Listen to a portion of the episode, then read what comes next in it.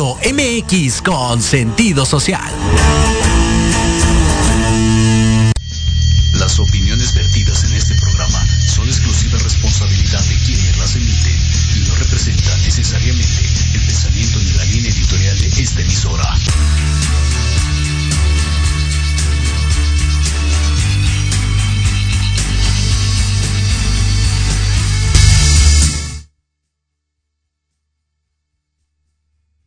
Hola, hola, hola. Vamos a esperar dos segundos. Ahí estamos ya. Adelante. Muy bien. Bienvenidos, bienvenidos todos. Muy buenas tardes. Espero estén teniendo un excelente, excelente miércoles. Eh, aprovecho para mandar un abrazo a toda la comunidad LGBTI más, ya que hoy es el día contra la homofobia, disfobia y la transfobia. Pues bueno, eh, gracias a estos espacios que nos brinda Proyecto Radio, su amigo y servidor se encontrará con ustedes el día, el día de hoy en este eh, encuentro titulado De la mano en el proceso de despedida. Lo recibo con mucho cariño, su amigo y servidor Juan Carlos Arias Lupercio, mejor conocido por ahí como Doctor Huevicho. Y pues bueno, para quien no, no me conoce, que probablemente es la, la mayoría, eh, soy médico de profesión y actualmente eh, laboro de manera particular, de manera comunitaria, ¿no? en la localidad donde, donde me encuentro, donde radico actualmente, pero también he tenido la fortuna de eh, estar dentro del mundo de la docencia y también como escritor independiente. Eh, al final, pues ahí les voy a pasar mis redes y demás para que estén en contacto con un servidor. Nuevamente agradecer a Proyecto Radio MX por, por el espacio y pues bueno, hoy estaré compartiendo con ustedes experiencias y vivencias tanto en lo personal como en lo profesional referentes a cómo acompañar o ayudar a una persona que se encuentra en una enfermedad terminal. Es decir, este proceso tan doloroso que, resulta para muchos de nosotros, eh, ya sea en el ámbito personal, pero también como familiar de una persona que sabemos va a morir o está a punto de fallecer. Es un tema un tanto delicado, es un tema un poco fuerte. Eh, muchos por ahí eh, les da un poco de pavor escucharlo, pero bueno, es, es importante recalcarlo porque al final del día todos, todos, todos, todos estamos inmersos en este proceso de, de, vida y muerte y eventualmente nos va a tocar o eventualmente vamos a estar frente a una situación así. Y pues bueno, sin más ni más, vamos a dar inicio o dar inicio yo con una pregunta que va dirigido a todos ustedes que nos a favor de escucharnos o de vernos a través de las diferentes plataformas de Proyecto Radio MX. Y esta pregunta eh, la pueden ir contestando a través de los chats, a través de las redes. Y la pregunta es esta. Si a ti o a la persona que más amas en este mundo les dieran un diagnóstico de enfermedad terminal y en cuyo caso obviamente será cada día un proceso más doloroso donde la vitalidad, donde las funciones se irán perdiendo y finalmente vas a morir o finalmente la persona que más amas va a morir, ¿qué harías? ¿Qué harías tú frente a una muerte inevitable? Si supieras que vas a morir o alguien que amas va a morir, ¿qué harías? Eh, los escucho, los leo, ¿no? En un ratito más vamos a darle lectura a, sus respuestas. Pueden compartirnos experiencias, pueden compartirnos vivencias, dudas, y estamos aquí uh, con muchísimo gusto para poderles apoyar. Y bueno, vamos a empezar a hablar un poco sobre algunos términos, algunos conceptos que creo importante eh, mencionar antes de dar, dar apertura a, sus respuestas. ¿Qué hacer frente a una muerte inevitable? ¿qué, ¿Qué podemos hacer nosotros frente a una muerte que, como lo acabo de decir, inevitablemente va a suceder? No es una pregunta sencilla, evidentemente, y obviamente las respuestas van a variar de acuerdo a cada uno de nosotros. ¿Por qué hago esta aclaración? No hay una respuesta correcta a esta pregunta, ni una respuesta incorrecta, ya que cada uno de nosotros va a responder acorde a nuestro historial de vida, el lugar donde vivimos, eh, las vivencias, las herramientas, los procesos previos que ya hemos llevado, la cultura, lo mismo hablar de muerte aquí en México, hablar de muerte en Estados Unidos, hablar de muerte en Japón, porque también va a influir mucho nuestras creencias. ¿sale? La parte espiritual, la parte religiosa, tiene aquí un gran peso en el proceso de una persona que va a morir. Y bueno, eh, por lo tanto, para poderle dar más bien un sentido a esta pregunta, ¿qué hacer frente a una muerte inevitable? Vamos a hablar sobre la muerte. ¿Qué es la muerte? Por ahí hemos escuchado infinidad de definiciones, infinidad de conceptos, algunos eh, un tanto disparatados, otros muy elaborados, pero al final de cuentas eh, son conceptos permitidos. ¿Por qué permitidos? Por lo que les comenté hace rato, cada uno de nosotros tiene un enfoque totalmente diferente. Hay por ahí un fragmento de una serie muy buena que les recomiendo, una serie española que se llama Merlín, en donde el profesor les plantea a todos en, clase eh, un planteamiento, valga la redundancia, de un filósofo, eh, filósofo alemán. Les dice, bueno, Heidegger decía, ¿no? Que todos los humanos, todos los humanos somos seres para la muerte. Y tenía razón en un sentido estricto. Porque en ocasiones le tememos mucho a morir, pero no tanto por el morir en sí, sino que tenemos miedo a morir con dolor. Tenemos miedo a morir solos. Tenemos miedo a qué va a pasar cuando yo muera. ¿Qué va a pasar después de que yo muera? Y es normal. Es normal sentir ese miedo, es normal sentir ese temor, pero la muerte es un proceso.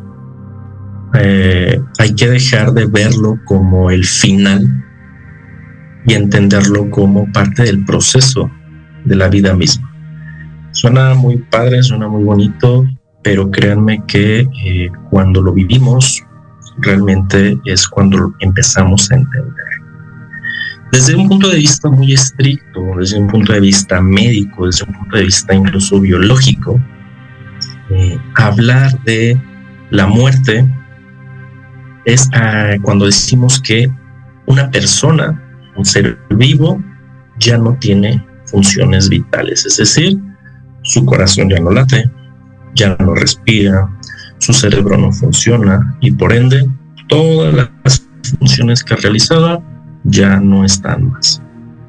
Biológicamente hablando, a eso nos referimos con la muerte. Pero la muerte tiene un contexto incluso más profundo. Para muchos la muerte es el cierre de un ciclo y el inicio de otro. Por eso es que aquí eh, les, les recalco la importancia de la parte espiritual y la parte de las creencias de cada una de las personas. Por ahí alguien alguna vez me dijo, eh, pero es que si fulanito muere, eh, ¿qué va a pasar? O sea, ¿qué pasa después? O sea, yo, yo creo que se va a morir y se acabó, o sea, punto, ya no hay más. Yo le decía, es, es muy válido que tú creas en este, en este sentido a veces yo les pido a, mis amigos, a, mis pacientes, a los familiares de mis pacientes, reforzar y, tener más apego a la parte espiritual y a la parte religiosa. Ahorita más adelante lo vamos a ver cuando, veamos otros conceptos y les voy a aclarar un poco el, el porqué de esta, de esta situación. La muerte, eh, no, no sé si ustedes han escuchado hablar o no, existió una psiquiatra, buenísima psiquiatra, hace muchísimos años que fue una de las pioneras de la tanatología.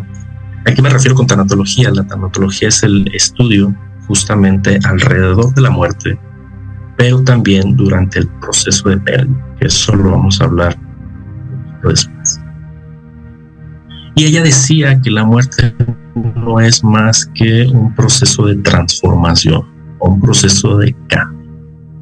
Ella lo asemejaba al cambio que sufren las mariposas, un proceso de metamorfosis, en el cual ella decía, bueno, nuestro cuerpo físico es un capullo eventualmente va a romperse, eventualmente va a terminar proceso para iniciar otro. Una vez que este capullo se rompe y se libera la mariposa, pues por fin la mariposa tiene un propósito. Volar, viajar, etc. Ella comparaba a las mariposas con el alma, el espíritu de cada una de las personas. Más que hablar de la muerte como este proceso frío y duro que nosotros a veces eh, entendemos, la muerte tendría, perdón, que ser entendido como un proceso de transformación, un proceso de cambio, un proceso que sigue a la vida y un proceso que está inmerso dentro del ciclo de la vida. Es difícil de entender, sí, pero todos vamos a conducirnos hacia una muerte y es parte de el proceso de vivir. Hay personas que se preocupan más por qué va a suceder cuando mueran que enfocarse en lo que están viviendo. ¿Vale? Eh, vamos a ver si por ahí tenemos algunos comentarios. Todavía no. Ahorita, ahorita voy checando, pero vamos a, hablar. Me gusta mucho hablar de estos conceptos antes de platicar justamente experiencias porque de repente por ahí surgen algunas dudas, algunas preguntas y tendemos a confundir o, a hacer ciertas confusiones. Lo ideal, lo ideal es que todos tuviéramos una muerte apropiada.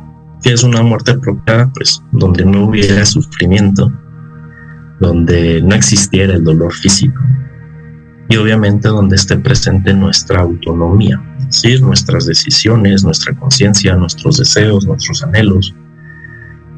Lamentablemente sabemos que en el mundo pues existen otro tipo de muertes, que ese sería otro tema a platicar, como por ejemplo muertes violentas, algún accidente, eh, algún homicidio, algún suicidio, que son muertes sumamente inesperadas, sumamente violentas y con un gran dolor en lo psicológico y en lo emocional para el resto de la familia. Pero hoy específicamente vamos a hablar de qué sucede durante la muerte de aquellas personas que saben que van a morir o cuyos familiares saben y reconocen que van a fallecer. ¿Por qué? Porque van a llevar un camino y van a llevar un proceso poco a poco los va a conducir a la muerte. Para eso les traigo otro concepto que es el concepto de enfermedad terminal. ¿Qué es una enfermedad terminal? ¿O qué es o quién es una persona o un enfermo terminal? Si bien todos nos enfermamos, ya sea de alguna gripe, eh, alguna enfermedad contagiosa, o por ahí en nuestro país que tenemos los índices más altos de enfermedades crónicas, diabetes, hipertensión, etcétera. No todas estas enfermedades nos van a conducir a una muerte temprana, por así decirlo. Pero sí van a existir determinadas enfermedades o determinados factores que van a hacer que el cuerpo se debilite de manera más progresiva, que las funciones vayan bajando de manera más progresiva y finalmente la persona fallece. Por lo tanto, cuando hablamos de un enfermo terminal, vamos a hablar de una persona que tiene una condición, en este caso una enfermedad muy avanzada, una enfermedad que ya es progresiva, que técnicamente es incurable, o bien donde ya hay una escasa o nula respuesta a los tratamientos. Es decir, son todas estas personas a las cuales ya les hemos dado de todo un poco, medicamentos, eh, sobre todo pacientes oncológicos, que vamos a hablar un poquito más adelante de ello, en donde radioterapia, hormonoterapia, eh, quimioterapia y demás, en ocasiones ya no son siquiera alternativas para eh, poderlo apoyar. Cuando estos tratamientos fracasan, cuando estos tratamientos ya no son viables y sabemos que el paciente va a morir, estamos hablando entonces de una enfermedad terminal, de un enfermo terminal. Algo que eh, sí quiero también eh, recalcar es que en varias ocasiones hemos escuchado por ahí que las personas, sobre todo los familiares, preguntan mucho en el área, en el área médica, en la clínica, bueno, ¿y cuánto le queda de vida a mi familia? Ante un diagnóstico, ¿y cuánto va a vivir? ¿Cuántos días le quedan? ¿Cuántas semanas le quedan? ¿Cuántos meses le quedan? ¿no? Nos aferramos mucho a esta idea de querer o pretender que nuestro familiar pues nos dure una eternidad.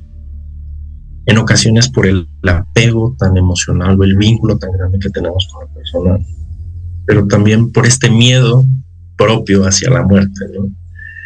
Yo, a título personal, porque bueno, aquí cada profesional de la salud, trabajadores sociales, psicólogos, tanatólogos, médicos y demás, cada uno va a tener su propia experiencia, pero a título personal, sí les comento que si bien hay por ahí estadísticas, promedios de determinadas enfermedades del tiempo de vida después de un diagnóstico, no podemos o no debemos eh, darle un tiempo exacto a una persona. Cuando yo le digo a una persona, sabes que en un mes te vas a morir, o sabes que te queda un año de vida, en automático lo estoy condenando. Y en ocasiones las palabras, créanme que tienen un mayor sentido y resuenan más en la persona que la propia enfermedad. Hay por ahí unos estudios, espero compartírselos después, en donde se ha demostrado que personas eh, eh, que se encuentran en enfermedades terminales y reciben estas noticias, no estos tiempos ya tan tajantes de sabes que te queda tanto tiempo de vida, eh, son más propensos a tener cuadros depresivos, trastornos de ansiedad, intentos suicidas o incluso si llegan a cometer suicidio o incluso su enfermedad se agrava. Entonces hay que tener un poco de cuidado y un poco de mesura ahí no somos quienes para determinar o dar una fecha exacta. Hay pacientes que probablemente les podemos, les podemos decir, sabes que en cinco meses probablemente fallezca y a lo mejor nos dura un año. O hay pacientes que decimos, no, su enfermedad va tan bien, está más o menos estable, a lo mejor va a durar cuatro meses y en dos semanas fallece. Recuerden que hay enfermedades eh, mejor dicho, perdón, hay enfermos, no enfermedades. Es algo que nos tiene que quedar bien claro. Bueno, otro, otro concepto que por ahí eh, no, me, no me gusta mucho, que de hecho, por favor, no lo utilicen, es el término de persona desahuciada. Sea, es que ya lo desahuciaron, es que ya fue al médico y lo desahuciaron. Una persona desahuciada, el término desahuciar es incluso un término legal no, en donde estamos hablando de un, desalojo. El decirle a una persona que está desahuciada o etiquetarla como una persona desahuciada en automático, lo estamos despojando de su autonomía, de su dignidad como persona. Entonces es un término que yo les hago la invitación, no lo empleemos, no lo utilicemos. Todos somos personas, todos podemos tener alguna enfermedad, algún padecimiento, alguna condición, pero eso no va a ser una limitante para tener una calidad de vida, que es de lo que vamos a hablar más adelante. Un término que se parece un poco es el término de enfermo crítico. Y eh, un enfermo crítico es aquella persona que, si bien tiene una alteración funcional, es decir, sus órganos, sus sistemas, sus aparatos, ya sea todos, algunos, no están funcionando de manera correcta. Y sí puede desencadenarnos en una falla multiorgánica, en una infección de todo el organismo, ¿no? una sepsis y demás, no es una condicionante para que el paciente muera. Es decir, la mayoría de los pacientes que están en un área de choque, que están en una terapia intensiva, son pacientes críticos. Es decir, si no los estabilizamos, si no les damos las medidas correctas y de soporte, pues entonces sí van a evolucionar a una enfermedad terminal o enfermedad en fase terminal.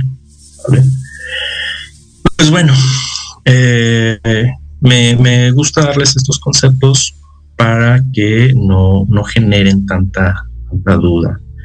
Eh, no sé por ahí si tenemos algunas, algunos comentarios, algunas dudas, algunas preguntas. En checo con la tecnología y demás. Estamos, estamos a la distancia.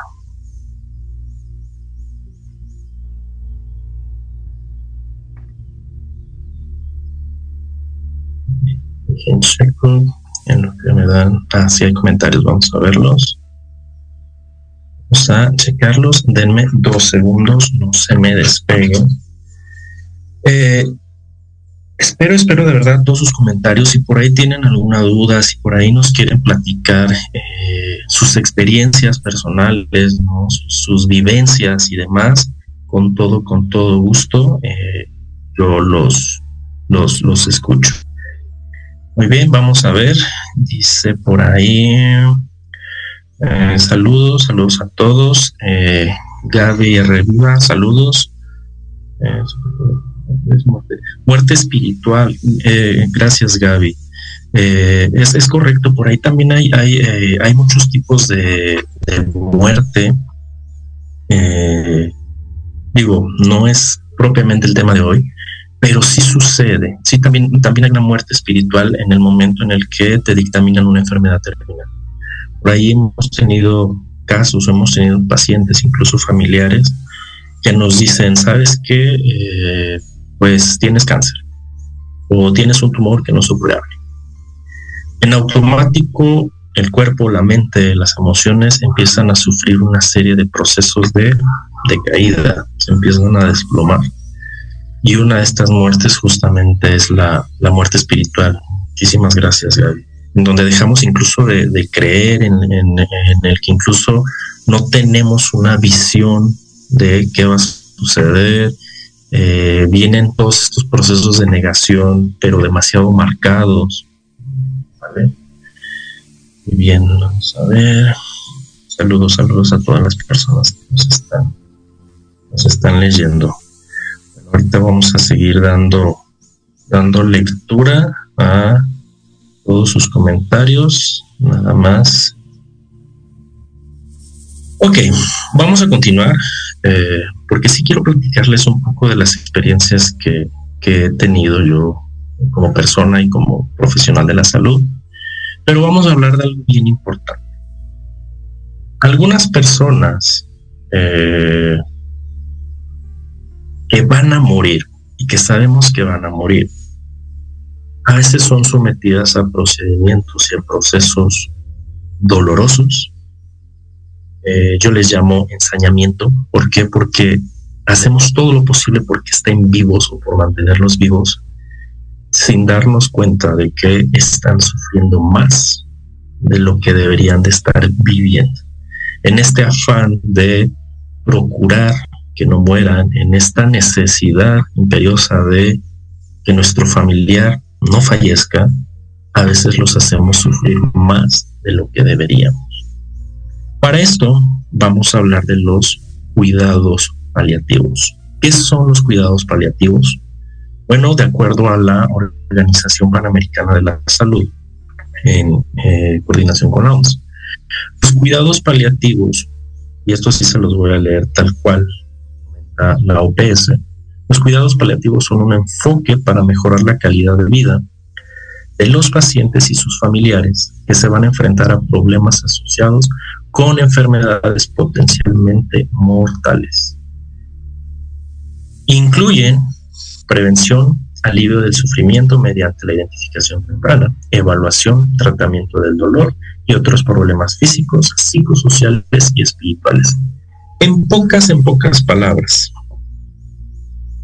cuidados paliativos van a ser todos aquellos actos, todas aquellas herramientas que nosotros vamos a brindar a una persona que va a morir, a un enfermo terminal, para darle los mejores días, semanas, meses o años que él pueda tener pese a dicha enfermedad. ¿Mediante qué? Mediante el apoyo de sus funciones vitales, es decir, proveerlo del dolor menos, eh, perdón, de, que presente el dolor menos constante. Una persona que se enfrenta a una enfermedad terminal va a tener dos tipos de dolor. El dolor físico, el cual nosotros tenemos que aprender a mitigar, es decir, a disminuir. Pues a nadie de nosotros nos gusta tener un dolor, dolor de cabeza, un dolor de espalda, pero también van a atravesar un dolor emocional, que es el sufrimiento. Si nosotros brindamos apoyo, al menos en estas dos esferas, vamos a lograr que nuestro paciente, nuestra persona, viva con una buena calidad de vida hasta que muera. Para eso existen algunas características eh, que, se incluyen dentro de los cuidados paliativos. Y estas son las siguientes. La primera, mejorar la calidad de vida de las personas enfermas, sus familiares y de las personas que los cuidan. Importantísimo. A veces solo nos enfocamos, cuando bien nos va, solo nos enfocamos al enfermo terminal. Que no le falte esto, vamos a dejarle medicamentos, vamos a ponerle su oxígeno, vamos a darle eh, todos los cuidados para que no tenga dolor, para que no sufra, etc. ¿Qué sucede entonces con las personas que los están cuidando? Por ahí, eh, si, si me dan la oportunidad, me gustaría platicar después de algo que se llama síndrome de desgaste del cuidador, que es muy común con las personas que se encargan de cuidar a un enfermo terminal, propiamente familiares. Una, porque pues no estamos capacitados o adiestrados para una situación así. Y la otra, porque el estar todo el tiempo ante este ataque emocional, este ataque psicológico y este constante se va a morir, se va a morir, se va a morir, sí genera una situación de estrés en las personas que cuidan a sus papás, a sus hermanos, a sus abuelos y que van a fallecer los cuidados paliativos no solo van dirigidos a la persona que va a morir, también van dirigidos a su entorno inmediato, es decir, su familia, sus redes de apoyo, ¿sale? Reducir el número de hospitalizaciones innecesarias, ese sería el segundo punto. ¿A qué nos referimos con hospitalizaciones innecesarias? Si tenemos un paciente con cáncer, podría poner mil ejemplos, en donde está presentando dolor, en donde probablemente le cuesta trabajo deglutir o pasar el alimento, en donde a lo mejor le está costando trabajo hacer el baño, no es tan necesario, y esto lo pongo entre comillas, estarlo llevando a cada rato a urgencias porque ya no quiso comer, porque ya no quiere hacer del baño, porque trae dolor, porque eso lo desgasta, eso lo, lo, lo cansa. Los traslados, el estar en un hospital, el ruido, etcétera, lo cansa. Y pues bueno, evitar, evitar justamente esta parte de, de desgastarlos. Eh, nos vamos a ir un ratito más a corte y regresando vamos a darle continuidad a los cuidados paliativos, pero también vamos a hablar sobre experiencias personales y profesionales al lado de un enfermo terminal.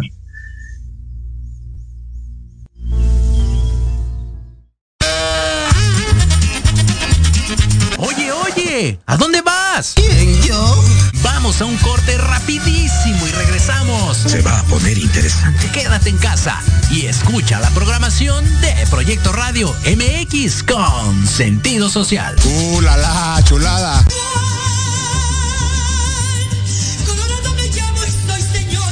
Escúchanos todos los miércoles en tu programa Dosis Mexicana de 5 a 6 de la tarde con Paloma Viajera y Andrick Meras por Proyecto Radio MX.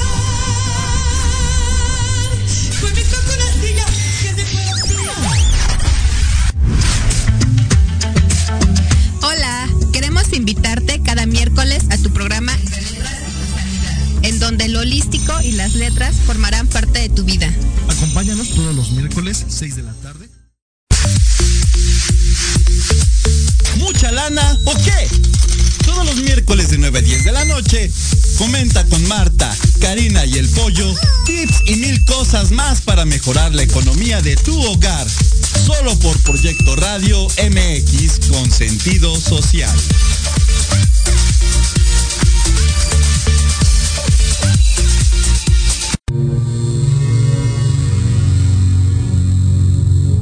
Gustaría saber para qué estás aquí? ¿Qué sorpresas guarda el universo?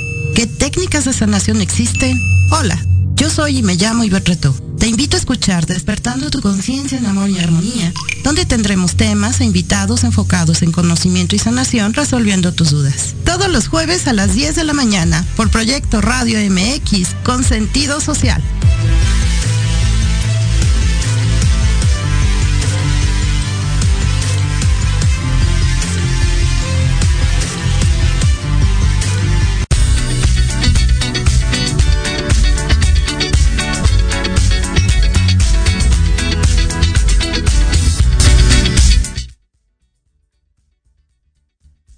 Hola, un saludo a todos. Regresamos de este pequeño corte. Eh, para los que no se habían conectado en el bloque anterior, estamos hablando el día de hoy de el acompañamiento que tenemos que hacer ante un enfermo terminal y cómo poder apoyar durante esta difícil etapa ante una muerte inevitable.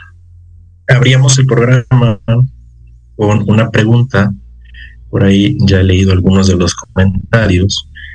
Y la pregunta es, ¿qué harías tú si te dijeran que vas a morir? ¿O qué harías si te dijeran que aquella persona que amas, tu mamá, tu papá, tu hermano, tu esposo, tus hijos, van a morir? Y no van a morir de una muerte así violenta, ¿no? Van a estar sufriendo, van a llevar un proceso en el cual su cuerpo y sus funciones va a ir decayendo hasta el punto de fallecer. ¿Qué harías? Hablábamos de los cuidados paliativos y decíamos que son todas estas medidas o todas estas herramientas alrededor de una persona que va a morir. ¿Para qué? Para ayudarle a tener una mejor calidad de vida, para disminuir su dolor físico, para aminorar su sufrimiento y para darle una mejor esperanza en este tiempo que no sabemos cuánto, cuánto va a ser. Marcábamos ya dos puntos, ¿no? El primero decíamos que no solo es apoyar al enfermo, sino también apoyar a la familia y decíamos también eh, reducir el número innecesario de hospitalizaciones innecesarias. Hay eh, manejos que se pueden dar desde casa, hay cuidados, medicación y demás que se pueden llevar de manera ambulatoria, es decir, en su propio domicilio, sin necesidad de que esté hospitalizado. El tercer punto de los cuidados paliativos y que es uno de los pilares primordiales de los cuidados paliativos es aliviar el sufrimiento físico, psicosocial y desde luego espiritual. ¿Cómo alivio un dolor físico? Pues obviamente con medicamentos, con analgesia. Eh, hay múltiples opciones terapéuticas dependiendo del tipo de enfermedad a la que nos enfrentemos y dependiendo de la persona de la que estamos hablando. Pero también por ahí hay ciertas eh, medidas no farmacológicas que he visto que tienen buen efecto en los pacientes. Hay pacientes que ante una enfermedad terminal dicen, ¿sabes qué? Sí, me voy a tomar mi medicamento para el dolor, pero quiero practicar tai quiero hacer yoga, eh, quiero ir a acupuntura. Si eso les ayuda a minorar el dolor, adelante. Siempre y cuando no ponga en peligro su función, sus órganos, su vida, adelante. Eh, ¿Cómo cuidar o cómo aliviar el sufrimiento psicosocial? Aquí sí hago muchísimo hincapié, muchísimo hincapié para el enfermo terminal y para la familia principalmente, apóyense de un profesional de la salud. En nuestro país tenemos la fortuna de que hay muchísimas psicólogas, psicólogos, terapeutas, tanatólogos, que pueden brindarles este apoyo, este acompañamiento durante un proceso que es largo, que es duro, en donde las emociones están a flor de piel, en donde la tristeza, la angustia son cosas de todos los días, en donde incluso hay enojos, donde hay peleas, pero también de repente hay reconciliaciones. Entonces, apóyense mucho de esta, de esta parte. Y por ahí también decíamos aliviar el sufrimiento espiritual. ¿Cómo aliviamos el sufrimiento espiritual? Apóyense de sus creencias, de sus ideologías e incluso de sus religiones. Por ahí muchos pacientes que van a fallecer se apoyan mucho de su religión, ¿no? Acuden con su sacerdote, su pastor, su guía espiritual, eh, dependiendo de la religión que profesen, o incluso esta parte de abrirse a las emociones, abrirse al diálogo, apapachar al enfermo, apapachar a la familia y, decirle, ¿sabes qué? Hoy, ¿qué música quieres escuchar?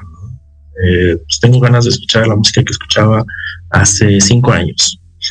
Pues pónganle su música, denle aquello que más les guste, eh, llévenlos a los lugares donde más plenos se puedan sentir, porque eso es apoyar desde el punto de vista espiritual y que en ocasiones se nos olvida. De repente nos enfocamos solo a lo, a lo físico y se nos olvida la parte espiritual que también es, es muy, muy, muy importante. Eh, otro punto importante de los cuidados paliativos es que una de las características es que intervienen varios profesionistas, que también podemos hacer uso ahí de ellos, que a veces se nos olvida. Dice aquí, intervienen diferentes profesiones de la salud, la familia, amigos, incluso voluntarios. A veces nos cerramos mucho en nuestro círculo ante un enfermo o ante una enfermedad terminal y decimos, no, que nadie se entere, que nadie sepa, que nadie nos ayude, yo solo voy a salir adelante podemos echar mano de esto. Existimos profesionales de la salud eh, que podemos hacer este acompañamiento, médicos, psicólogos, ya lo dije, tanatólogos, trabajadores sociales. Incluso hay personas que se dedican a cuidar de enfermos terminales o apoyar a las familias durante el proceso de una muerte inevitable. Eh, se brindan en casa. Yo aquí siempre lo pongo en primer lugar y como primer eslabón.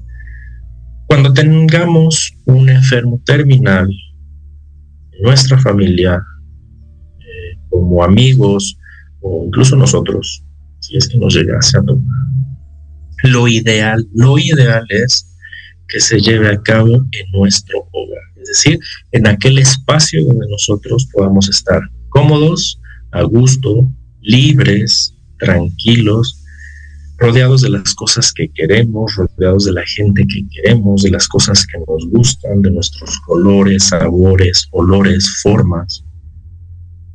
Y no por eso estoy diciendo que no los lleven a un hospital, porque hay hospitales que se encargan también de dar apoyo eh, en, torno a cuidados paliativos. ¿Por qué lo digo? Porque al final de cuentas, un hospital no es igual a un hogar. Y este, comparativo siempre lo hago cuando sé que un paciente, paciente mío va a fallecer y hago este comparativo con la familia. Si tú estuvieras en el lugar de tu familia, ¿qué preferirías? Estar en un hospital, en una cama de un hospital, rodeado de aparatos que suenan todo el día, de luces que están encendidas prácticamente todo el día, de personas que te están yendo a ver casi cada 5 o 10 minutos, donde difícilmente puedes dormir, donde ves cómo fallecen otras personas en las ocasiones, donde es un lugar frío, donde si vas a fallecer, pues obviamente retiran a, las personas, ¿no? a sus familiares y les dicen, espérenos tantito. Si lo comparamos a morir en una casa, en tu casa, en tu hogar, rodeado de tu familia, a lo mejor con la música que te gusta, eh, con las personas rezando al lado de ti, porque a lo mejor tú eres muy creyente, eh, comiendo, festejando, con globos, abrazándose, disculpándose, creo que si lo ponemos en la balanza, eh, una muerte digna, una muerte mm, ideal sería, sería justo eso, ¿no? Estar, estar rodeados de las personas que más, que más amamos y del sitio que más, que más amamos. Ahora bien, ahora sí, ya nada más como una breve, breve conclusión de cuidados paliativos, cuando nosotros acompañamos a una persona que va a morir, lo primero, lo primero que, tenemos que considerar es aliviar en la medida de lo posible su sufrimiento físico, emocional y espiritual, sí o sí. Pero también tenemos que hacer caso a sus necesidades, a sus deseos y nunca estar por encima de su dignidad. ¿A qué voy con esto? De repente hay familiares o de repente hay personas que al ver sufrir a su, familiar, a su papá, a su hermana, qué sé yo, métele todas las agujas, métele todas las ondas, este, ponle el medicamento aunque duela, porque eso le va a quitar el dolor. Tranquilos. ¿Qué es lo que quiere él? Siempre hay que respetar la autonomía de un paciente. Si nuestro paciente todavía está consciente, si nuestro paciente todavía puede interactuar con nosotros, si la persona todavía nos puede decir, ¿sabes qué? Es que yo quiero esto, es que se me antoja esto, es que quiero aquello, y vemos que no le va a perjudicar, hay que dárselo. Hay que apoyarle en ese sentido. Si es una persona que probablemente ya no puede interactuar con nosotros, que tiene algún tipo de demencia y demás, pues pensar, bueno, ¿qué le gustaría a mi familiar si en este momento él, estuviera consciente, él pudiera interactuar? ¿Qué preferiría? ¿Qué querría él? No qué quiero yo. ¿Qué, quisiera esta persona? Bueno, vamos a platicar un poquito porque se nos va el tiempo, ya saben que aquí el tiempo, el tiempo vale oro. Y voy a platicarles un poco de algunas experiencias que he tenido en lo personal y desde el punto de vista, pues obviamente profesional, referente justamente a las pérdidas. Como persona, eh, como ser humano, pues obviamente me he enfrentado a la pérdida de personas que he querido a lo largo de mi vida, personas que evidentemente ya no están eh, y he tenido la dicha, puedo decir que tengo la dicha de haber visto este proceso de enfermedad a lo largo a lo mejor de años, en el cual de repente los estados de salud iban para arriba, iban para abajo, hasta que finalmente eh, tenía que pasar lo que tenía que pasar. Como manera personal, yo siempre lo platico, este, incluso por ahí de los libros en los que he escrito y demás, eh, hablo mucho de mi hermano. Eh, para, para mí es, va y siempre ha sido mi hermano. Eh, Él falleció hace ya unos, unos años, unos siete, ocho años más o menos. Eh, y él tenía insuficiencia renal crónica, que es uno de los padecimientos muy comunes aquí en nuestro país. El poder ver cómo una persona se va deteriorando a lo largo del tiempo en su estado de salud, eh, ver que ya no puede comer lo mismo que comía al principio, ver que algunas cosas ya le hacían daño, ver que algunos medicamentos se tenían que aumentar. Esa, esa parte es la parte médica, es la parte que, que no nos corresponde a nosotros a veces tanto como familia. Como familia es estar con la persona. Y a veces eso es algo que se nos olvida y, y qué bueno que se me vino ahorita a la mente. Cuando estamos con una persona que va a morir, con un enfermo terminal, tenemos que ser conscientes que no estamos enfrente de un enfermo, estamos enfrente de una persona, de una persona que evidentemente tiene miedo a morir. Está llevando un proceso de duelo. ¿Por qué? Porque está enfrentándose a una pérdida una pérdida de su autonomía, una pérdida de su función, a lo mejor perdió una extremidad, a lo mejor perdió un órgano, a lo mejor no puede comer, a lo mejor no puede respirar bien, pero también se está enfrentando a una pérdida de su trabajo, de sus actividades que hacía antes. Las personas con cáncer, por ejemplo, cuando están recibiendo radio y quimioterapia, de repente se están enfrentando a la pérdida de su cabello.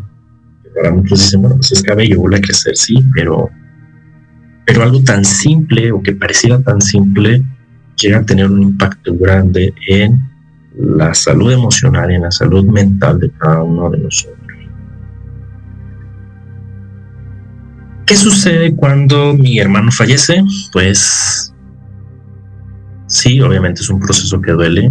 Eh, posteriormente quiero platicar con ustedes si, si tengo oportunidad nuevamente aquí en Proyecto Radio MX. Eh, voy, voy a... Denme, un segundo porque me están comentando que hay más comentarios por ahí. Ahorita, ahorita les vamos a dar lectura, no se preocupen, no se preocupen, vamos a dar lectura a, sus comentarios. Eh, cuando, cuando fallece obviamente es un proceso que duele, es un proceso que vamos a ver mucho después, si Proyecto Radio MX me lo permite. Quisiera hablar justamente de esta parte del duelo, de las pérdidas. Pero es un, un, proceso en el cual también hay un alivio y hay una alegría, porque puedes abrazar a la persona que, que ya no está, a la persona que ya se fue, a la persona que, que se ha ido, pero con la cual tienes recuerdos, con la cual tienes vivencias, con la cual tienes experiencias, y eso es con lo que nos tenemos que quedar. Déjenle doy lectura a, algunos de los comentarios para poder continuar, porque sí, por ahí este, ya, ya, me, ya, me di, ya me dieron un jalón de orejas, no se crean. Y dice por aquí. Ah, Alberto, un abrazo Alberto, muchas gracias. Estar con él y con ella hasta el final sin causarle pena y dolor. Qué fuerte, ¿eh? Qué fuerte, qué fuerte de verdad. Este, muchas gracias Alberto. Y sí, estar hasta el final es algo que a veces también no queremos como, como seres humanos. Eh, cuando estamos con alguien, ya sea pareja, amigos, familia y demás, pues nos gusta estar en los momentos bonitos, ¿no? En una fiesta, en la diversión, en, el baile. Pero ¿qué sucede cuando, cuando estamos hasta el final? ¿Y qué es el final? El momento en el que ya no va a estar. Es ese momento tan duro, ese momento tan decisivo, sin causarle penas y dolores. Al contrario, hay que motivarlos, hay que apoyarlos, no hay que dar falsas esperanzas, porque también eso de repente nos falla por ahí, ¿no?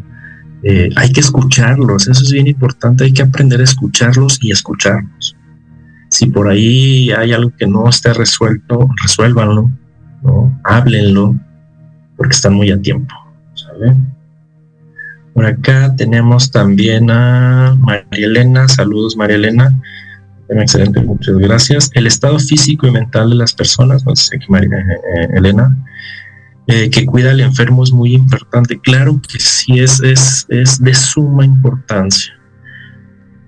Si bien lo que decía hace un rato, no, no todos estamos eh, preparados o no, o no eh, todos tenemos este, esta preparación para acompañar a un enfermo terminal. A veces nos toca, o sea, a veces como familia, pues te toca. Y ahora, ¿qué tienes que hacer? Pues echar herramienta de lo que tienes, pero también procurar tu salud. He tenido, por ahí tuve, tuve el caso de una, una persona que se dedicó a cuidar a su papá muchos años. Tenía ya eh, eh, un, tipo de demencia, de repente se agravó en otras, en otras situaciones, hasta que al final lamentablemente la persona pues falleció. ¿Qué pasó con su cuidadora primaria, que en este caso era su hija? Pues jamás se revisó, no se hacía chequeos, no llevaba una buena alimentación, se desvelaba mucho evidentemente porque estaba día y noche 24 horas pendiente de su papá finalmente le detectan a ella cáncer en una etapa terminal, ¿no? Entonces, sí, tenemos que velar como cuidadores de nuestra salud física y nuestra salud mental, porque al final, ¿cómo vamos a poder apoyar a otros si no nos estamos ayudando a nosotros? Muchas gracias, Elena. A Frida dice, agradezco mucho esta plática y entiendo perfectamente porque mi madre padece cáncer. Muchas gracias, Aline, verdad. Gracias Y soy la cuidadora primaria y es un gran reto enfrentar este tipo de enfermedad. Yo creo que, digo, todas las enfermedades este, terminales eh, causan este, este tipo de, situaciones. Eh, me tocó la dicha de, ser voluntario un tiempo eh, al lado de, de mis, de mis ángeles, les digo yo, y mis maestros, que eran niños con cáncer, niños y adolescentes con diagnósticos de cáncer. Y sí, sí, este, sí es un reto, qué buena palabra utilizas, Ali, es un reto porque, porque es un desgaste incluso a veces económico, que eso en nuestra sociedad tiene un impacto increíble, al menos en nuestro país. Eh, hablar económicamente de tratamientos de quimioterapia, radioterapia y demás, conseguir los medicamentos, los que están, este, ir a las citas, ir, este, si tienes automóvil, pues pagar la gasolina, si tienes eh, utilizar transporte, pues el desgaste, etcétera. No hablamos de eso, ¿no? Del desgaste económico, del desgaste emocional, del desgaste físico. Muchísimas gracias, Ani. Eh, Gilda por aquí nos dice, súper importante respetar las decisiones de las personas enfermas, su autonomía y sobre todo no obligar a las personas a estar bien porque nosotros lo necesitamos o tener lo que queremos, el bienestar y toma de decisión del enfermo. Gracias por la pregunta. No, gracias a ti. Eh, en efecto, la autonomía de la persona, lo que la persona quiera, lo que la persona desee, hay que aprender a escucharlos y hay que aprender a respetarlos. A veces nos enfrascamos y decimos, es que va a estar bien, es que se va a curar, es que se va a aliviar. Sí, esta, esta parte de nuestro, nuestra negación a que se va a ir. En lugar de estar peleando con la idea de que se va a ir, mejor hay que abrazar la idea de que todavía lo tenemos y disfrutar el tiempo que tengamos a esta persona. A veces hay eh, hijos, sobre pasa mucho con los hijos, que se enfrascan tanto, tanto, tanto en, es que no quiero perder a mi papá, no quiero perder, no lo quiero perder, no lo quiero perder, no quiero perder, que no viven el proceso y cuando muere dicen, ¿qué pasó? ¿Por qué no estuve ahí? Ya se fue, ya no está. Ah, bueno, y ¿qué hiciste en las meses que estaba necesitándote para platicar, para comer, para cotorrear, para a eso me refiero con que la muerte no es el final, sino es este proceso en el que a veces se nos, se nos olvida. Eh, híjole, ya casi nos está comiendo el tiempo, de verdad. Muchas, muchas gracias. Por ahí hay, hay varios, varios comentarios todavía. Eh, no se preocupen de cómo yo después les voy a dar lectura. voy a, voy a continuar dándole lectura a, sus comentarios. Muchísimas gracias por, los buenos deseos y demás. Eh, cualquier duda, cualquier pregunta que tengan, se pueden acercar con un servidor y con gusto los, los voy a apoyar. Por ahí alguien me preguntó, eh, no en los chats, si sabía justamente de cuidadores este, para una persona terminal. Sí, por ahí tengo los datos, después se los hago, se los hago llegar. Y bueno, rápido ya como una conclusión, eh, la enfermedad es un proceso que todos vamos a tener y la muerte también lo es. No aprendamos o, quitémonos de, la cabeza ¿no? esta idea de que la muerte es un, un final. La muerte es un proceso, un proceso que se lleva durante la vida, durante nuestra vida. Y si vamos a estar frente a una enfermedad terminal, en la cual evidentemente vamos a tener dolor físico, emocional, psicológico y demás, pues vamos a tratar de brindarle la mejor calidad de vida posible, ya sea a nosotros o a la persona que está a punto de fallecer. De verdad, les agradezco mucho el que se hayan conectado, les agradezco mucho sus comentarios. Digo, por cuestiones de tiempo, pues nos comí un poquito, también es el primer programa, entonces vamos a ver si, si en el posterior podemos seguir abordando esto. Y de verdad, eh, con todo gusto, cualquier duda, cualquier pregunta, cualquier comentario, eh, será bienvenido. Me pueden seguir a través de mis redes sociales, eh, se las dejo por ahí después en, el live o en los chats. Eh, me pueden encontrar como Doctor Huevicho, es mi página web, Doctor Huevicho con H, huevicho.com. Ahí está mi página web y ahí están todas, todas mis redes sociales. O Juan Carlos Arias en Facebook, Instagram, Twitter y demás con todo gusto ahí estoy para apoyarles. Muchísimas gracias. Gran miércoles y espero tengan una, gran, gran semana y tienen mucho trabajo y mucha tarea por hacer. ¿Vale? Recuerden, está primero nuestra dignidad como personas antes que anteponer nuestros miedos. Que tengan una gran, gran, les agradezco mucho.